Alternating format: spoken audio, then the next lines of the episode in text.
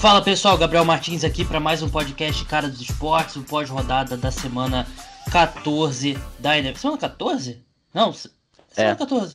Semana 14, já tô até um pouco confuso, mas vocês já ouviram. Quem vai me ajudar a fazer esse resumo da rodada é um grande amigo aqui do podcast, João Eduardo Dutra, meu ex-companheiro de FA hoje, que faz lá o arroba hoje college. E aí, João, como é que você tá?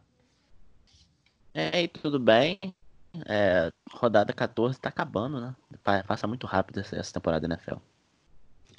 É verdade, vamos passar logo para os jogos, né, para a rodada e vamos começar pelo jogo do ano, na minha opinião. Não sei se é a opinião do João. São Francisco 49ers 48, New Orleans Saints 46. Primeira pergunta, João, jogo do ano? Até agora sim, né? A gente não teve um Rams e Chiefs esse ano ainda para Esse foi o Rams então, e Chiefs, né? Foi o Rams e Chiefs desse ano, é, duas equipes que muito provavelmente vão muito provavelmente não vão para os playoffs. É, duas equipes que têm chance de brigar pelo título e fizeram um jogo é, emocionante, com pontuação alta, tudo que o, o jogo do ano pede. É, a gente não necessariamente esperava uma pontuação. Aliás, definitivamente não esperávamos um jogo de pontuação muito alta nessa partida, porque são dois times que têm boas defesas, né? Principalmente 49ers, uma das melhores defesas aí da NFL. Mas foi um grande shootout, os dois ataques aéreos funcionando muito bem, os ataques terrestres um pouco menos. O, o, o 49ers até teve números bem melhores do que o do Saints, mas os dois tiveram bons números correndo com a bola, mas a grande diferença aí foi o ataque aéreo e os times trocaram pontos ali no final. O Saints virou, depois os 49ers viraram de volta com uma jogada incrível do George Kittle. Talvez a jogada do ano, né? Também estava falando de jogo do ano. O George Kittle teve aquela jogada que ele carregou, levou o Marcus Williams para o passeio e colocou o 49ers em condição de chutar o field goal da vitória. Mas eu, assim, claro, você não quer ver. O 49ers tem, no, no mínimo, uma das duas melhores defesas da NFL. Acho que dá para discutir entre a deles e a dos Patriots, apesar de eu preferir. Eu, particularmente, prefiro a dos Patriots, mas é, era inegavelmente a força desse time, a defesa. E nas últimas semanas o time vem, vem sendo testado contra adversários mais fortes, como o Seahawks, como o Packers, como o, o Baltimore Ravens. E a gente sabia que o ataque dos 49ers precisava de mais, né? E começou a temporada ali, o Jimmy Garoppolo não sendo tão exigido, mas conforme esse time foi exigido, foi mais exigido, esse ataque funcionou melhor, vem, vem melhorando ali. Acho que o último mês e meio do ataque do 49ers vem sendo muito bom. Acho que a chegada do Emmanuel Sanders ajudou. O, os dois tackles, o McGlinch e o Joe Staley voltando ao time, ajudou bastante. Mas hoje, João, o Jimmy Garoppolo olhou nos olhos do Drew Brees e derrotou um dos maiores quarterbacks de todos os tempos. Eu achei que os dois eu achei que os números do Drew Brees são melhores, mas eu acho que o Jimmy Garoppolo ele jogou tão bem, ou se não melhor, que, que o Drew Brees. E, para mim, claro, de novo, o torcedor do 49ers não tá satisfeito de ver a defesa levar 46 pontos. Mas você em Nova Orleans, que é um lugar difícil de jogar, e você ter o seu quarterback, que era o ponto mais questionado do time nessa temporada, ele olhar para outro lado do Drew Brees e ele derrotar o Drew Brees, eu acho que é um sinal muito importante para o 49ers chegando em playoffs.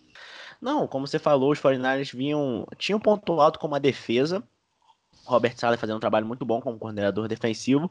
E o Jimmy Garoppolo vinha jogando pro gasto, ou às vezes sendo até carregado pela, por essa defesa. E quando eu digo pro gasto, não tô falando que ele tá jogando mal, não. Eu tô dizendo que ele fazia o necessário pro time ganhar. Né, era difícil você ver é, uma atuação que enchesse os olhos. Isso até um certo ponto da temporada. Depois talvez ali da semana 12, mais ou menos, o Garoppolo começou a jogar melhor e hoje foi uma grande partida dele. É, posso até dizer que ele jogou para o gasto, mas esse gasto foi um nível muito alto, porque os Saints levaram o sarrafo do gasto dos 49ers, que não precisava tanto até esse momento. Agora o Jimmy Garoppolo precisou ir lá e vencer o jogo e ele conseguiu fazer. Essa era a maior dúvida dos 49ers em relação a a time mesmo, muito se falava da secundária antes da temporada começar, mas ela vem fazendo um bom trabalho, defesa espetacular. O jogo terrestre, embora não tenha sido lá grandes coisas hoje, não foi mal não, mas não foi o responsável pela vitória. É, é um jogo terrestre confiável. O Jimmy Garoppolo pegou, matou no peito e foi hoje é comigo e foi contra o Drew. É verdade. E assim, a gente tá falando do jogo terrestre, jogo, o jogo terrestre foi bem do 49ers, mas eu não acho que é o fator que levou é, esse time à vitória. E eu acho que tem vários pontos específicos nesse jogo. Por exemplo, muita gente reclamou daquela da chamada da não chamada da arbitragem no, no fake punch do Tyson Hill, né? Mas eu acho que não só erro de arbitragem, mas tem vários lances que a gente pode apontar dos, dos dois times que basicamente foi um jogo muito equilibrado. Eu acho que é um jogo que você simula ele 10 vezes, de repente cada time vence 5 vezes, né? Foi muito equilibrado, não acho que nenhum time terrivelmente superior ao outro. Acho que são dois dos. Talvez os dois melhores times da, da NFC no momento. Mas eu, eu para mim esse, o 49 deu um sinal bastante positivo. E a Mina Kimes, que eu sei que o, o João também é fã, uma jornalista lá dos Estados Unidos, ela da Cobra NFL para ESPN, ela falou que um negócio, um tweet que eu concordei muito, que o Jimmy Garoppolo é o grande X-Factor desse time, mas no sentido de que é o que mais varia nesse time, né? O que pode mais elevar e mais jogar para baixo o, o desempenho do 49ers. E isso tem sido só para cima. Nas últimos, no último mês o Jimmy Garoppolo tem jogado muito bem, né? E a defesa é muito fruto dos ataques que você está enfrentando. Então era, era maluquice esperar que a defesa do 49ers continuaria tendo, sei lá, 6 sacks por jogo e limitando os adversários a menos que 21 pontos. E, então, por isso que é muito importante o Jimmy Garoppolo jogar melhor. George Kittle jogou muito bem, como eu falei. Emmanuel Sanders jogou muito bem também. Então, uma atuação muito positiva do ataque do, do 49ers. Do lado do Saints, é, Drew Brees jogou muito bem, talvez o melhor jogo dele na temporada mas é um time que continua tendo dificuldade para. É difícil. Hoje conseguiu várias big plays, mas não é claramente não é a força é, desse time. Teve avanço de 49, teve avanço de 38, teve avanço de 25, mas é um time que ainda precisa fazer muita. O Drew precisa fazer muita força, literalmente, é, para conseguir essas big plays e acho que num jogo que os times começam a trocar pontos de tal maneira, tem um efeito geral que todo mundo começa a marcar pontos, mas eu acho que o Saints ainda tem um pouquinho dessa limitação. Não é, é não é a melhor versão do ataque do Northern Saints, então o Drew Brees não é a melhor versão do Drew Brees, apesar dele, novamente, fez o melhor jogo dele na temporada. Gostei muito do que eu, que eu vi dele. E a defesa, claro, a secundária foi uma, foi uma tragédia e. É até difícil você pensar a secundária que vinha sendo não digo a força, mas vinha jogando muito bem.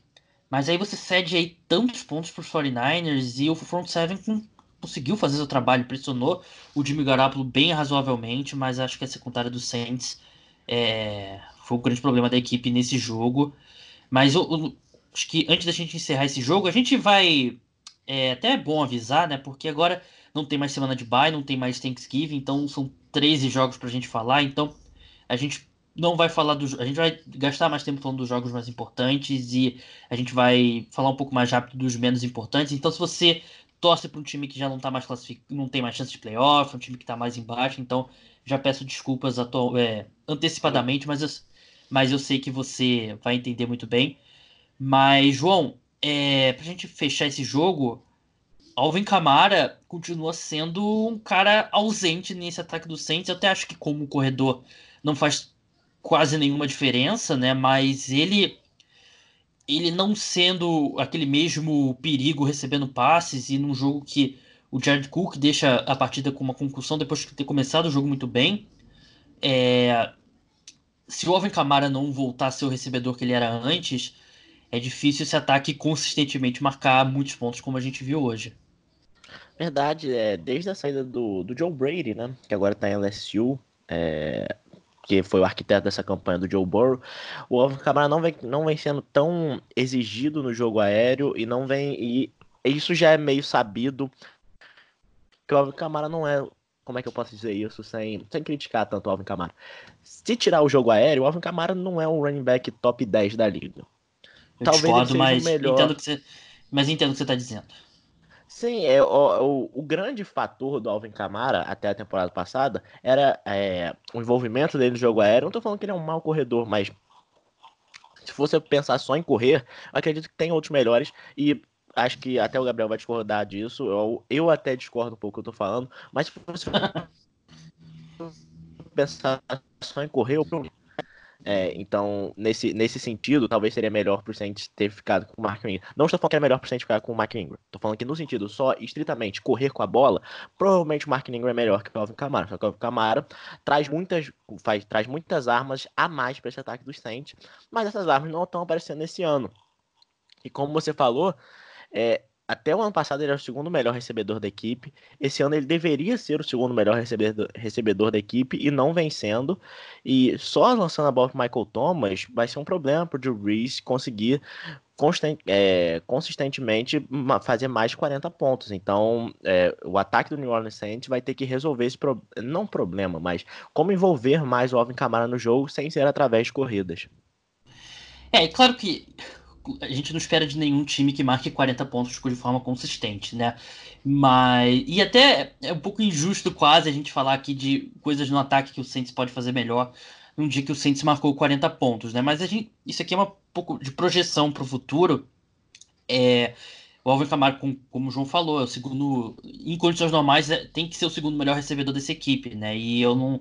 Eu, Acho que ele é um excelente corredor, eu não eu colocaria ele sim entre os melhores corredores, só como corredor mesmo, mas ele agrega valor mesmo a esse time como recebedor, né? E ele não vem sendo fator fazendo nenhum dos dois. Então, o Saints precisa jogar melhor, a secundária precisa jogar melhor do que do que jogou nesse nesse domingo, mas é, em geral, esses jogos volta e meia acontecem, né, João? Mas não necessariamente são dois times que têm defesas horríveis, como é esse caso. São duas ótimas defesas. Não necessariamente são dois times que têm ataques ultrapotentes, que também não são dois dos cinco melhores ataques da NFL que a gente está falando aqui. Mas esses jogos volta e meia acontecem. Parece que eles entram num modo ali, num, num estado de espírito, entre aspas, que todo mundo começa a marcar ponto e acho que não significa tanto a longo prazo assim. Verdade, é. Acredito que na maioria desses jogos, claro que tem um fator do ataque ser bom. É, tudo bem, São Francisco e New Orleans talvez não tenham os dois melhores ataques da liga. Como, como eu não lembro se foi exatamente o caso do Rams e Chiefs, mas eram um dos dois melhores ataques da liga na época que aconteceu aquele jogo que ia ser na cidade do México, acabou sendo Los Angeles. Mas acaba sendo o que a gente sempre fala, é vontade. Não tô falando que o time entra sem vontade. Mas quando um, um cara anota um, dois, três touchdowns, você tem que entrar em, campo, pelo menos seu ataque, com a mentalidade, eu tenho que anotar um touchdown agora, senão esse jogo vai sair de, de, vai sair de mão. Ou ele sai de mão e vira uma pancada, ou acaba acontecendo isso. Então, acredito que muito entra na mentalidade dos times quando, quando eles entram em campo nas campanhas de ataque. Não estou falando que eles entram sem vontade, às vezes, de, de anotar um touchdown. Mas a, essa missão de se eu, não, se eu não anotar o touchdown agora, eu vou perder o jogo. Muitas vezes nesses, nesses jogos de alto placar, acontece isso no segundo quarto, quando um jogo já está 20, é, 27 a 10. Então você entra com essa mentalidade, se eu não fizer, se eu não fizer pontos agora, esse jogo acabou. Então acredito que muitas vezes acontece isso nesses placares muito elásticos. É, eu assisti o, Ram, o Rams e Chiefs recentemente, tava com uma crise de fé no futebol americano, aí eu assisti para recuperar meu amor.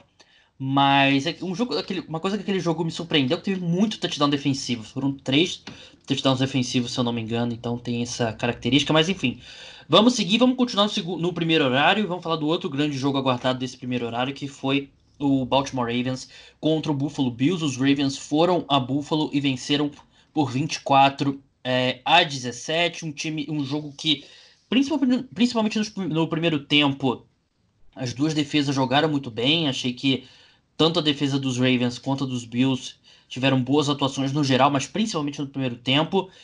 E a defesa dos Bills, é, a gente tem, eu e o João somos flamenguistas, a gente tava brincando coisa de é, taça empate que o Vasco ganhou, ou taça vitória contra o Flamengo que o Santos ganhou é, nesse domingo, o Buffalo Bills pode levar para casa a taça foi a melhor defesa contra o Lamar Jackson, né, João?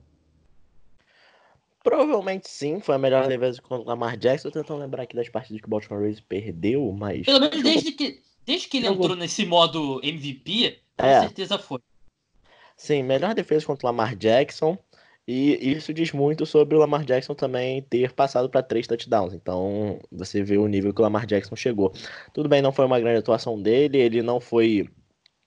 Foi um fator, 40 jardas terrestres é um fator, mas não é o que a gente está acostumado. É... Ele não foi aquele aquele cara que você. É, o site da NFL vai postar uma corrida longa dele, postou até aquele, aquela jogadinha que ele deu o juke, que, que foi muito bonita, deixou o cara caído no chão. Mas fora isso, não teve, não anotou touchdown terrestre, é, não chegou, não chegou nem a 150 jardas aéreas.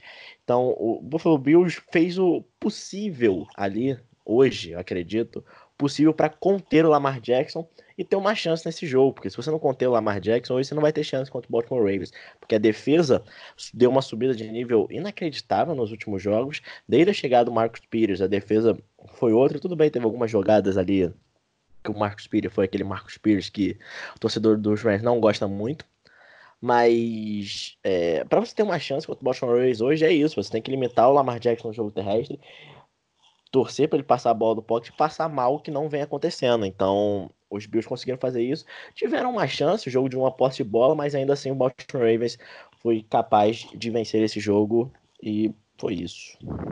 É, achei que foi uma, uma ótima atuação das duas defesas, mas assim, os, os Bills diminuíram a vantagem no final e eu achei que o Ravens claramente foi o melhor time, mas os Bills tiveram chance sim nesse jogo. Mas calhou de ser uma atuação bem ruim do Josh Allen. E o Josh Allen tem isso, né? Um cara que oscila. Eu, eu gosto. Assim, eu não gostava do Josh Allen na época do draft. E que ele mostrou em alguns momentos dessa temporada. E no final da última temporada, eu comecei a olhar o Josh Allen com olhos mais positivos. E sei que ele tem muitas qualidades. Mas eu acredito que a avaliação que está sendo feita dele nessa temporada é um pouco exagerada. Ele é um pouco superestimado. Não, e... só para só para só para emendar nisso que você falou, o que a gente está fazendo com o Jimmy Garoppolo há pouco tempo, acho que isso encaixa um pouco no Josh Allen. É, a sequência de vitória dos Bills, a quantidade de vitórias meio que mascara um pouco o Josh Allen. Realmente não parece ser um quarterback de um time que tem nove vitórias na temporada. É, e assim, ele. Eu acho que ele é bem diferente, mas em alguns, em alguns aspectos ele é o que o pessoal fala, uma versão que no, nos Estados Unidos fala Poor Man's, né? Que é, ele é uma versão piorada do Lamar Jackson, porque bem piorada, porque ele é um quarterback que ele depende da qualidade dele correndo com a bola para ser efetivo e não tem a capacidade para ser para ser efetivo só passando a bola. Só que ele é bem pior passando a bola que o Lamar Jackson. Ele tem um braço mais forte, só que o Lamar Jackson é superior, ele tem um é mais refinado nesse aspecto. E o Lamar Jackson é muito melhor correndo com a bola, apesar do Josh Allen também ser muito bom correndo com a bola. E num jogo que ele tem nove jardas terrestres, o, o, ataque do Buffalo Bills não vai jogar bem, e não jogou bem. Ele acertou 17 de 39 passes, isso é, é, é muito baixo, é muito, mas muito difícil ganhar dessa forma, né? E a defesa dos Bills deu todas as chances ao Buffalo Bills para deixar a equipe nesse jogo. Só foi um jogo muito ruim do Josh Allen. E a gente vê o, o Josh Allen ele, assim, os melhores momentos dele, a gente pensa que ele vai ser. que o teto dele é o Cam Newton em 2015. Mas tem alguns momentos, alguns passes dele, que a gente tem dúvida se ele vai conseguir ser um dia um passador, pelo menos um pouco abaixo da média só na NFL, né, João? Verdade, isso é. Isso é a tona da carreira do Josh Allen desde que eu comecei a assistir ele. Eu digo que assistir ele, assistir é, momentos dele, porque, por favor, né? Jogava em Wyoming no college. Uhum. Mas.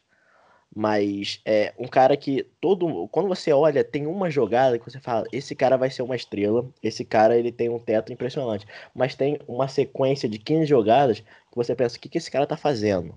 Então, acredito que é isso. Isso é uma tona para alguns quarterbacks na NFL, não é exclusividade do Josh Allen. Tem alguns que você fala, você pegar uma jogada, duas específicas, você pensa como é que esse cara não, te, não é o MVP, mas se você analisar o todo, ele ainda tem um chão muito baixo. E eu acredito que é isso que o Gabriel falou. Talvez ele seja uma versão sem grife do Lamar Jackson. Corre pior, passa pior. Não é só o braço mais forte, mas é, acredito que é meu dever falar aqui. Ter um braço forte é muito bom na NFL, mas é melhor você ter um braço talentoso. É melhor você saber onde botar a bola do que você jogar a bola muito longe. O Patrick Mahomes é um exemplo de que é um cara que tem um braço forte e tem um braço talentoso. Tanto é que a maioria das jogadas que você fica é, é, embasbacado com o Patrick Mahomes, às vezes nem sempre ele jogando a bola muito longe, às vezes ele fazendo um passe mais refinado, ele jogando é, numa, uh, num, no movimento diferente. Então, acredito que o Josh Allen tem que trabalhar nisso, tem que trabalhar em precisão, tem que trabalhar em toque e tem que trabalhar também em como ele ser um quarterback. É, claro que não faz, não, ele não precisa ser um pocket passer, mas na situação que aparecer, ele tem que ser um pocket passer, ele tem que dar conta. É verdade. Vamos passar agora para o segundo horário, que foi o jogo entre New England Patriots e Kansas City Chiefs. Os Chiefs foram a Foxborough e venceram o New England Patriots por 23 a 16. Mais foram uma atuação. Foxborough? É, os equipamentos quase não chegam, né? O, é, os equipamentos foram pro, pro jogo dos Jets. É verdade. Cara, esse tipo de história é, é clássica história da NBA, né? Que a gente gosta muito da NBA, assim.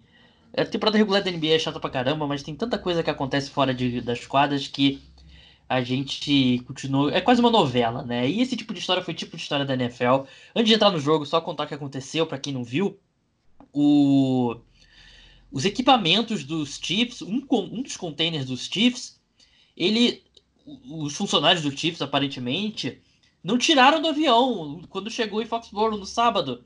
E o container foi parar em Newark, né? Que acho que os, os Chiefs devem ter fretado um avião, levou eles lá de, de Kansas City para Foxborough. Eles desceram e o avião deve ter voltado para Newark, né? Que tem é um aeroporto gigante, tem três aeroportos gigantes lá em Nova York. E o, o container foi junto, aí foi uma correria para eles conseguirem trazer a tempo do jogo. Chegou uma hora antes do jogo e se eram os equipamentos de 35 jogadores, então se não chegasse, corria o risco de ser WO. Então o Bill Belichick quase conseguiu sabotar os Chiefs, mas não conseguiu. Mas vamos falar do jogo. É, a gente foi, foi mais do mesmo, né, João, que a gente viu do ataque do New England Patriots, né? Verdade, é. O ataque dos Patriots, é, vou falar baixinho, porque geralmente nessa, nesse momento da temporada acontece, acontece isso, a gente fala que é isso, e muda tudo a partir de, do momento que a gente fala. Mas não parece ser mais o mesmo Tom Brady. Vou falar isso, que um quarterback de. Eu vou repetir um quarterback de 42 anos não parece ser mais o mesmo. Um alienígena vai chegar e vai ouvir o podcast e vai falar, esse cara tá maluco. Mas faz sentido. Então... É, mas eu... Então hoje eu não achei que ele jogou mal. Mas eu não, eu não acho que ele vem jogando mal em si para um quarterback de 42 anos. Eu acho que é, aquele fator que ele não é mais um fator pro ataque dos Patriots é difícil você imaginar hoje um jogo que tá meio complicado, o Tom Brady vai matar no peito e vai resolver. É, ele tentou, né, hoje, né? Correu até para uma primeira descida numa quarta para seis, mas hoje ficou bem claro que eu não quero, não vou dizer que o time está em pânico. Eu quero que vocês entendam muito bem o que eu quero dizer. Mas os Patriots aparentemente sentiram uma certa pressão do que o ataque está apresentando e hoje, o Josh McDaniels, o Tom Brady, o Bill Belichick, eles foram fundo no, no, no playbook. Eu, assim, em geral, nessa época do ano, nenhum dos times segura mais nada. Mas hoje, os Patriots foram. É, tentaram de tudo. E, e tem que fazer isso mesmo. Eles tentaram de tudo. Mas eu acho que você olha os 16 pontos e é isso. Os Patriots foram um ataque capazes apenas de marcar 16 pontos. Foi uma atuação muito ruim. O jogo acabou sendo equilibrado no final, mas foi uma atuação muito ruim. E você olha e... os. Oi, pode falar. Eu acho que é importante só citar isso. Tudo bem que eu acho que fez até um bom trabalho hoje, mas foram 16 pontos contra a defesa dos Chiefs. Não foi 16 pontos contra a defesa dos 49ers. É verdade, isso, é, isso é importante também. Mas mesmo assim, esses 16 pontos que os Patriots marcaram, no primeiro touchdown, eles tiveram dois avanços longos interferências da defesa. E o touchdown, o passe para touchdown em si foi um flip flicker. Então, foi um drive ali que teve que ser. Assim, teve essas duas faltas, teve o flip flicker, não foi aquele drive que o ataque caminhou bem. O segundo touchdown foi num punch bloqueado. E, e o field goal foi o, o fumble né, do Travis Kelce, que deveria ter sido touchdown, porque foi fumble claro que o Gilmore teria retornado para touchdown. Mas, ou seja, as três pontuações dos Patriots ou foram erros da defesa dos Chiefs com as duas interferências, ou foi o, o punch que colocou o time de special, o special teams que bloqueou um punch, ou foi um fumble forçado pela defesa. Então o ataque não consegue andar e continuou não conseguindo. E hoje a gente viu muito mais do James White. Como eu falei no último podcast sobre o ataque dos Patriots, que eu, eu achava que a gente ia ver mais o James White, mas a gente viu mais o James White mesmo, viu mais o Rex Buckhead, viu menos o Sonny Michel. A equipe tentou usar mais o Jacob Myers, como eu falei, e não consegue andar, não consegue andar. O, o, os únicos caras confiáveis nesse time são o Edelman e o James White, mas você não consegue construir um bom ataque ao redor de um running back que recebe passes e, e um slot receiver, né? E eu acho que os Patriots. Eh, a gente, todo mundo tem, morre de medo de dizer que os Patriots não, não vão ser campeões do Super Bowl, mas com esse ataque não dá para ser campeão do Super Bowl. O ataque dos Patriots é muito ruim e se eu tivesse que apostar entre os Patriots vão chegar no Super Bowl ou os Patriots vão perder no Divisional Round, eu apostaria que os Patriots vão perder no Divisional Round, porque é, dificilmente eles vão perder a semana de folga, né? Mas eles vão enfrentar os Bengals na próxima semana, por exemplo. Mas esse ataque é muito limitado, é um dos piores ataques da NFL hoje. E, e assim, os Chiefs jogaram mal, né? Os Chiefs não jogaram bem, não foi uma partida espetacular dos Chiefs, muito pelo contrário. E mesmo assim eles venceram e foram o melhor time, né? E você olha, por exemplo, aqui é, as jardas de falta. Foram 136 jardas de falta do Kansas City Chiefs contra apenas 25 dos Patriots. Então, os Chiefs não jogaram bem e venceram. E acho que até 23 a 16 é um pouco mais. É um pouco mais. Mascarado. É, um pouco mascarado, não te digo mascarado, mas acho que os Chiefs foram mais superiores do que sete pontos aos Patriots, né? Então é muito preocupante. E eu sei que você está gritando agora aqui com o podcast, que é, são os erros de arbitragem. É, primeiro que você, torcedor dos Patriots, não pode também reclamar muito de arbitragem, né? Vamos ser bem. Assim, eu não acho que há nenhuma. Eu acho que não há nenhuma conspiração com, é, a favor dos Patriots, nem acho que existiu uma conspiração contra os Patriots hoje, né? Foram dois erros bem ruins da arbitragem, mas também não acho que você pode falar, ah, vamos colocar 14 pontos, que foram dois touchdowns que a arbitragem tirou é, da gente. Não é, não funciona assim. É, primeiro que é, cada, cada drive tá interligado, né? Se o drive termina, sei lá, com field goal, como terminou o do fumble, e você bota e vira ele, ele vira um touchdown, o resto do jogo é completamente diferente. Então não acho que você possa simplesmente colocar os pontos dessa forma. Mas teve, por exemplo, o touchdown do Nakil Harry realmente foi bem ruim. Os dois, os dois erros, o fumble que deveria ter sido retornado para touchdown foi bem ruim. E o touchdown do Nakil Harry que foi cancelado foram bem ruins. Mas acho que num um jogo que o seu ataque aéreo produz 169 jardas aéreas apenas e o seu time, o seu adversário tem dois turnovers e enquanto você tem apenas uma interceptação do, do Tom Brady, você tem um, saldo de turnover positivo, eu acho que colocar na arbitragem é. Acho que é você querer se enganar, né? Os Patriots não perderam porque a arbitragem foi ruim, perderam porque o time jogou muito mal. É, é, é, concordo com você. Acredito que o, os erros são ruins para o jogo. Acredito que os Patriots talvez dessem uma chance melhor de sobreviver nesse jogo se não tivessem acontecido os erros. Mas. É, Teve interferência foram... do Dorset também, que eu lembrei agora. Não, os Chiefs foram o time superior.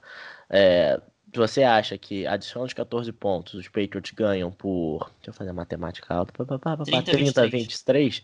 É, é, se enganar, é, porque, como o Gabriel falou, é, fazer uma explicação física, o tempo muda. O tempo Verdade. não é você mudar alguma coisa. Então, ia mudar o jogo se acontecesse. Provavelmente os Chiefs teriam mais é, sede para anotar mais pontos, porque os Patriots teriam mais pontos. Então, é, os erros são ruins, os Patriots foram prejudicados nesses dois lances, mas você. E eu não tô falando aqui como, como o pessoal sabe, eu sou torcedor do Jets, não tô querendo falar assim, ah não, você está errado em reclamar, você pode reclamar quando você quiser, isso não vai me atrapalhar, só vai atrapalhar você, porque você é torcedor dos Patriots que acha que o time perdeu só por causa da arbitragem, é, você não tá vendo a imagem maior que os Patriots não vão, não vem tendo um bom ataque. Então você pode se enganar quando você quiser. É, eu, não, eu também não acho que dá para colocar. Assim, claro, a arbitragem prejudicou muito os Patriots, mas é, não dá para colocar tudo na conta. E a defesa jogou muito bem.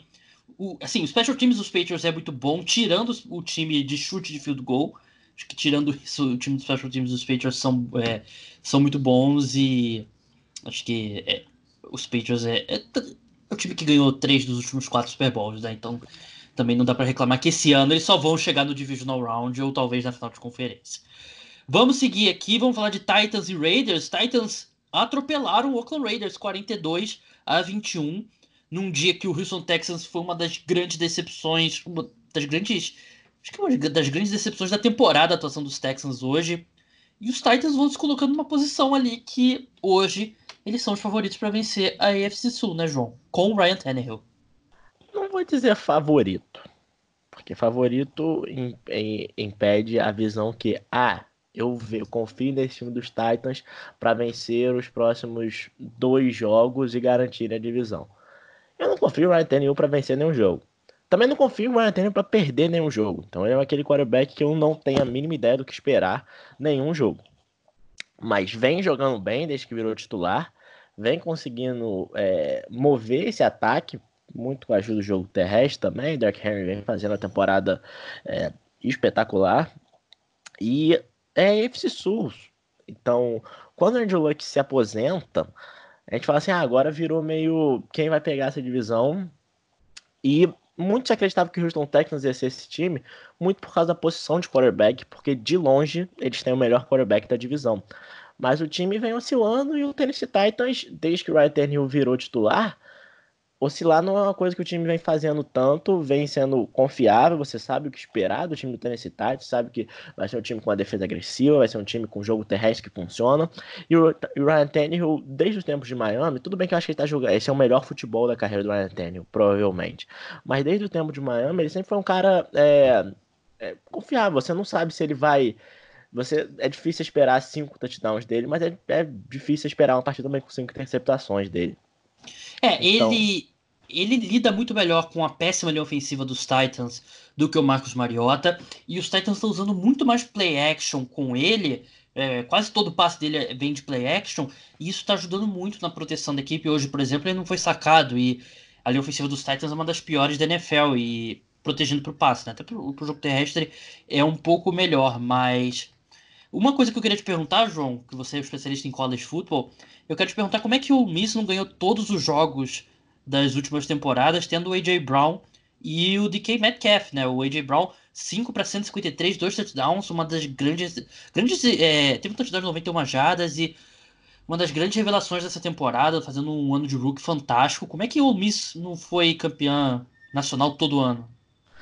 É, eu acredito que o AJ, Brown, o AJ Brown e o DK Metcalf eram provavelmente os únicos dois bons jogadores daquele hum. time. Não estou falando sério, tinha alguns outros bons jogadores, né? Marcos Lodge também, outro recebedor, não foi draftado, acho que Tampa Bay Buccaneers hoje.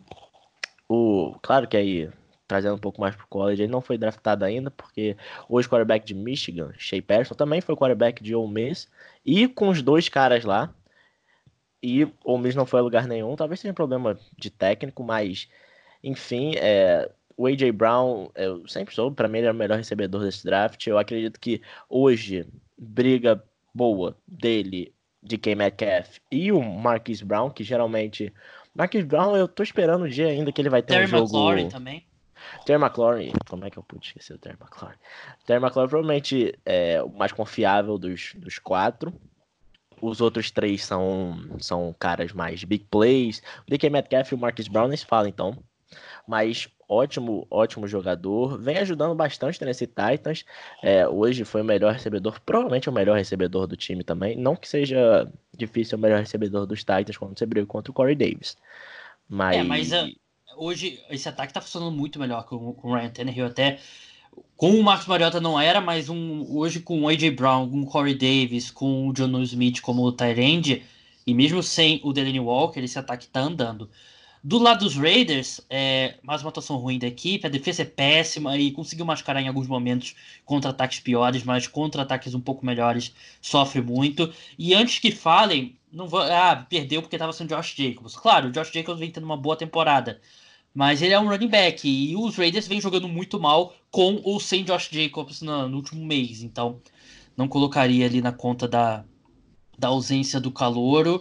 E, é, e só para deixar claro, pessoal que tá falando que foi hum, perdeu por causa de Josh Jacobs, não existe nenhum jogador no futebol americano que não joga na posição de quarterback que vale uma diferença de 21 pontos. Verdade, acho que você. É difícil você dizer que você perde um jogo porque um jogador não tá. Claro que atrapalha muito.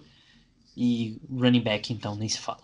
É, vamos seguir aqui, vamos falar de Redskins e Packers. Os Packers venceram por 20 a 15 e os Packers eram favoritos por 13 pontos e meio na casa de aposta e eu até tuitei que apostar nos Redskins mais 13,5 não era uma aposta ruim e os Redskins cobriram com folga. E eu já venho falando muito dos Packers nas últimas semanas, por isso eu quero ouvir você falando, João, que os Packers eles são o rei do, das vitórias sem convencer, né? E você vencer por 5 pontos apenas, apenas os Redskins jogando em casa, Redskins com Dwayne Haskins, com todos os problemas que a gente sabe, eu acho que não tem nenhum torcedor do Packers comemorando essa vitória.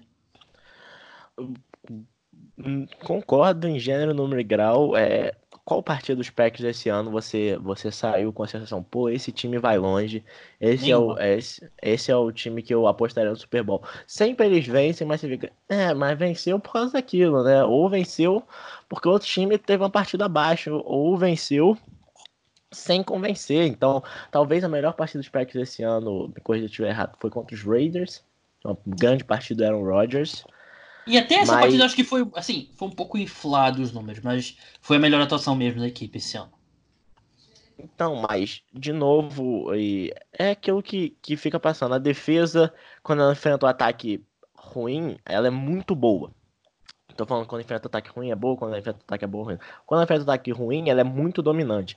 Mas ela não consegue ser dominante contra ataques bons. Então acaba caindo pro ataque. O ataque dos Packers não vem sendo bom nessa temporada. O Aaron Jones vem tendo uma temporada boa, correu bem hoje, mas o Aaron Rodgers, é, não vou dizer irreconhecível, mas se alguém esperava, esse alguém sou eu, queria voltar com tudo, parceria com o Matt LaFleur, ia ser MVP, não aconteceu e parece que não vai acontecer. Eu acredito que o time dos Packers é um time muito forte. O Aaron Rodgers, eu não vou ser o cara que vai falar que tem algum jogo que ele não vai jogar bem, porque sempre eu vou achar que o Aaron Rodgers vai jogar bem, mas ele não vem jogando. E o ataque, que a gente volta a falar, é um time que vem jogando pro gasto. As 10 vitórias, provavelmente, foram 10 vitórias. Você fala assim, é, não parece que eles chegaram ao máximo deles, não. Eles só jogaram pro gasto. E hoje é. não foi diferente. Esse time dos Redskins é um time muito fraco. E deveria ter sido uma lavada dos Packers, que não foi. É, não estamos vendo muita diferença da era Mike McCarthy.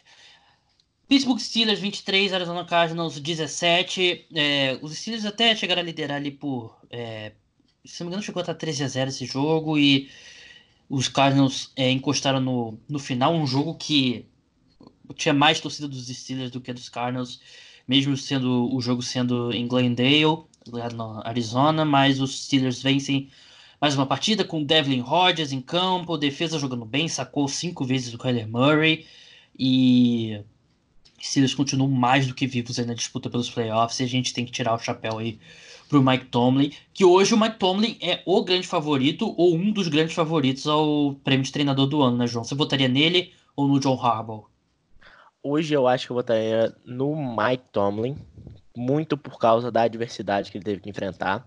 Acredito que o John Harbaugh está fazendo um trabalho espetacular, espetacular com o Lamar Jackson, mas é, em termos de montagem de time e de elenco, as coisas estão dando certo para o Baltimore Ravens e dando certo é o completamente contrário do que está acontecendo em Pittsburgh. Então, justamente por causa disso, eu daria o voto, meu, meu voto seria no Mike, no Mike Tomlin.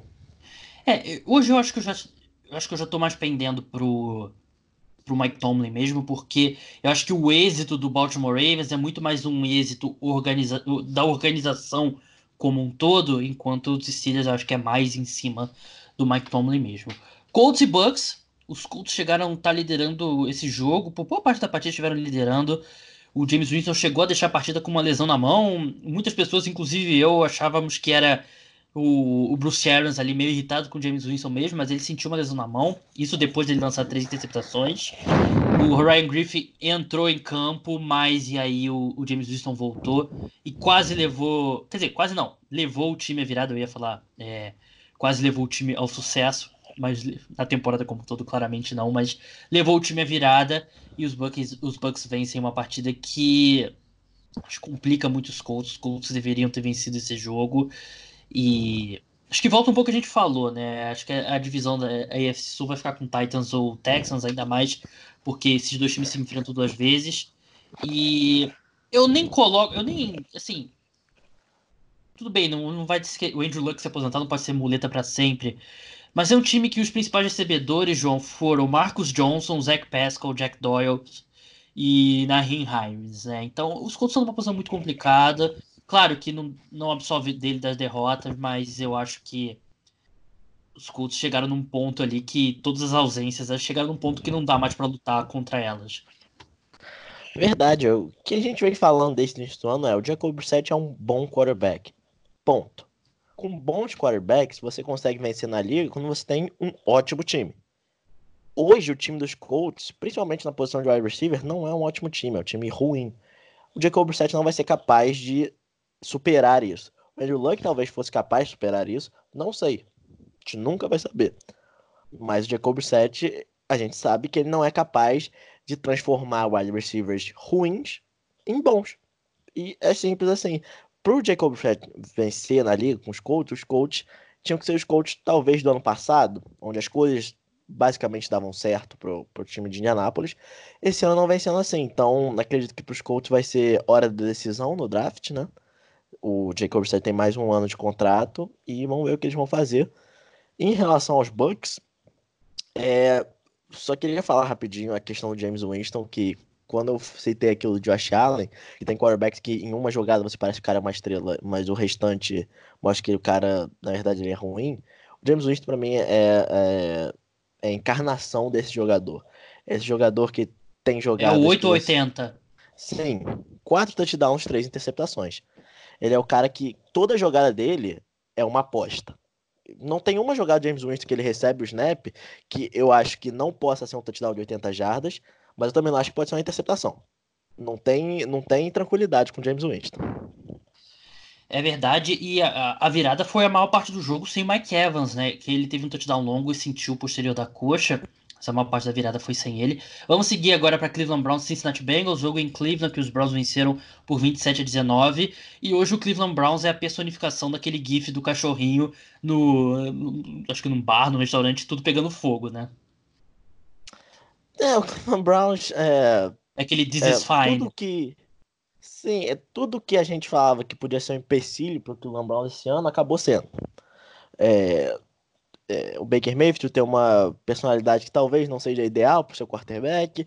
É, o Fred Kitchen sendo um, um, um, técnico sem experiência, isso podia ser um problema. É, a, a mescla de personalidades no, no, no vestiário com Odell, Jarvis Landry, Karen Hunt, Miles Garrett, Sheldon Richards, papapá, papapá. Tudo que a gente falava que podia ser um problema para esse time, e repito aqui, não tem dúvida que esse time é talentoso, mas tudo que a gente achava que podia ser um problema, virou. Hoje, hoje eu não tenho certeza nenhuma que o Odell vai ser jogador do Cleveland Browns temporada que vem. Dizem por aí que ele está se oferecendo para outros técnicos. E isso não é um bom sinal. É, nunca é. E. É, realmente, tudo pegando fogo lá em Cleveland, mas enfim, vamos seguir. Vamos passar agora Falcons 40, Panthers 20. Não precisa nem falar muito desse jogo, porque são dois times que já estão eliminados. E os Falcons continuam. Acho que o risco agora para o torcedor dos Falcons é a diretoria achar que tem que manter o Dan Quinn no cargo, que por mais que o time melhorou, vem jogando muito melhor, esse time, ele não é para permanecer no cargo o Dan Quinn e o Kyle Allen. Acho que cada jogo do Kyle Allen, a diretoria dos Panthers deveria se olhar ali e falar: a gente não pode trocar o Cam Newton, porque estão fortalecendo esses boatos e não, para mim não faz sentido nenhum. Lions e Vikings, Vikings jogou pro gasto 20 a 7, o David Blow não repetiu a mágica do, do Thanksgiving e sim, Vitória é vitória, né, João? Os Vikings não, não encantaram, mas o que importa é vitória. O time tá com nove vitórias, quatro é, derrotas, ainda tá vivo até pelo, pelo título da divisão. Ainda vai enfrentar o Packers sem confronto direto. Verdade. É, a NFC, por mais que isso pareça é, estranho falar isso da NFC, parece estar bem caminhada com suas posições de playoffs. Principalmente com essa vitória dos Vikings agora. Então, é mais uma vitória dos Vikings sem impressionar. Já tiveram algumas vitórias impressionantes esse ano, mas não é normal. E vamos ver se eles vão ter força para bater os Packers pela divisão, mas provavelmente eles vão aos playoffs também. Vamos seguir agora Miami Dolphins, New York Jets. Jets venceram por 28 a 21 no jogo que os Dolphins literalmente bateram um recorde de field goals da, da história da franquia. Sete field goals aí pro kicker que agora me fugiu o nome, que é o Jason, Jason Sanders, que até recebeu passe para touchdown na, na última rodada, mas enfim, os Dolphins fizeram um jogo muito duro, mas os Jets escaparam pelo menos de serem é, de perderem os dois jogos para os Dolphins, né, João? Que seria bem seria bem vergonhoso. Mas são dois times aí que. Eu não sei, acho que se você pudesse hoje trocar a comissão técnica, você trocaria a comissão técnica pelos dos Dolphins, né, João? Provavelmente eu trocaria comissão técnica por qualquer comissão técnica da NFL hoje. Mas. É, você falou Pelo Freddy Kitchens? Cara. Não, acho que sim, hein? Nossa, não, sei, é... Fred. Esse não, é o cenário. Talvez tenha um pouco de ódio em relação a Dan Gaze. Mas... Esse é o cenário, esse é o cenário da torcida dos Jets, mas não sei, dá para tirar alguma coisa da atuação do Darnold hoje? Acho que é a única coisa que dá para falar desse jogo. Eu acredito que o melhor cenário para os Jets até o final do ano seria. Não vai acontecer porque esse time tem é, capacidade de irritar os torcedores. É, perder todos os jogos, ter uma escolha boa, mas perder, que nem foi ano passado, perder com o Darnold jogando bem pra caramba no final dos jogos. para você ter certeza que ele é o cara. Então, Hoje foi um jogo que ele não foi bem pra caramba, mas também não foi mal. Dois touchdowns, uma interceptação. É, conseguiu liderar a campanha da virada, isso mesmo, virada. Os Dolphins estavam ganhando no último minuto. Mas é, é isso. O time dos Jets é um time que não passa confiança pro seu torcedor.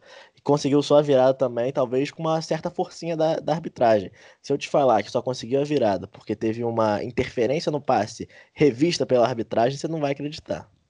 É, e foi um jogo que o. Eu não sei se o Devante Parker chegou a deixar o jogo.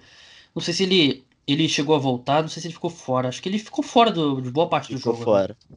Ele que vem sendo o melhor jogador dos Dolphins na temporada. Vamos passar agora para Denver Broncos e, e Houston Texans. Broncos atropelou o Houston Texans. Texans fizeram 24 pontos na maior estilo garbage time. Eu achei um jogo bem dominado pelos Broncos, com uma boa atuação do Drew Locke. 309 jardas, 3 touchdowns, uma interceptação e 22 de 27 passes contra a péssima defesa dos Texans. Péssima defesa dos Texans que basicamente anulou o ataque dos Patriots no último Sunday Night Football. Então a gente acho que é um, uma, boa, uma boa forma de olhar o quão ruim tem sendo esse ataque dos Patriots.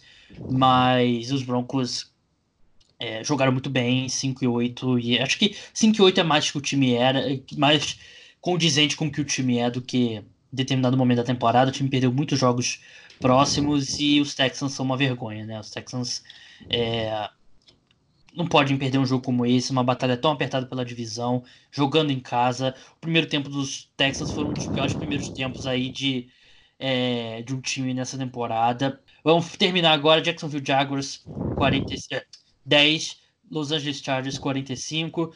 E eu fico feliz pelo Philip Rivers jogar bem no aniversário dele, completou 38 anos. Austin Eckler jogou muito bem. Austin Eckler também conhecido como o melhor running back do Los Angeles Chargers. 113 jardas, um touchdown total né, do Austin Eckler. Philip Rivers também jogou muito bem, 314 jardas, 3 touchdowns, nenhuma interceptação. O Garner Mitchell foi muito mal. Completou 24 passos para 162 jardas, que é até difícil de acreditar que é possível. E os Jaguars, com o Nick Foles, com o Gardner Minshew, vem sendo um dos piores times da NFL é, recentemente. Mas é isso. João, muito obrigado aqui por ter participado do podcast. E. Ah, vou te dar um minuto para você falar dos playoffs do futebol americano universitário. Você achava que ia ser o Ohio State 1 e LSU 2, foi ao contrário, LSU 1, que vai enfrentar Oklahoma nos playoffs do futebol americano universitário, enquanto o Ohio State vai enfrentar Clemson. Você achou que o comitê acertou? Achou que o comitê errou? Como é que você projeta aí? Qual que é o seu palpite agora? Um minuto, valendo. Valendo. É, eu achava que ia ser o Ohio State 1, muito por causa do, do currículo de Ohio State, mas acredito que o comitê viu as finais de conferência e viu que a LSU jogou melhor na final de conferência que o Ohio State. O Ohio State teve, não vou dizer que esteve perto de perder, mas estava 21 a 7 no intervalo para o Wisconsin. Mas acredito que não tinha escolha certa entre 1 e 2. Acredito que os quatro também era aquilo, não tinha muito mais o que o comitê fazer. E acabou sendo não vou dizer que era o que eu esperava, porque como eu já falei, esperava que o Ohio State fosse primeiro, mas não tinha muito para onde ir. O Ohio State e o LSU provavelmente dois melhores times da nação. Clemson não jogou contra ninguém, mas também está invicto e é o atual campeão. E Oklahoma entrou até por, por ter que ser quatro times. Então, é, claramente um nível abaixo. Por isso até que eu acho que a primeira posição valia tanto e por isso que eu acho que até que LSU ficou com o pé no final contra a Georgia até o final por causa disso. Porque LSU e Oklahoma, LSU é claramente o favorito. O restante Clemson eu não vejo como favorito. Talvez Clemson com uma certa vantagem, muito por, pelo último jogo, mas é isso. Provavelmente LSU e alguém na final. Vamos falar agora do Sunday Night Football. Sunday Night Football que terminou com a vitória do Los Angeles Rams para cima do Seattle Seahawks em Los Angeles. Os Rams é, se mostram vivos ainda. Um time que é, jogou muito bem na última semana. Repetiu a dose nesse domingo. A defesa jogou muito bem. O Russell Wilson não jogou bem contra, contra os Rams. E muito foi pela.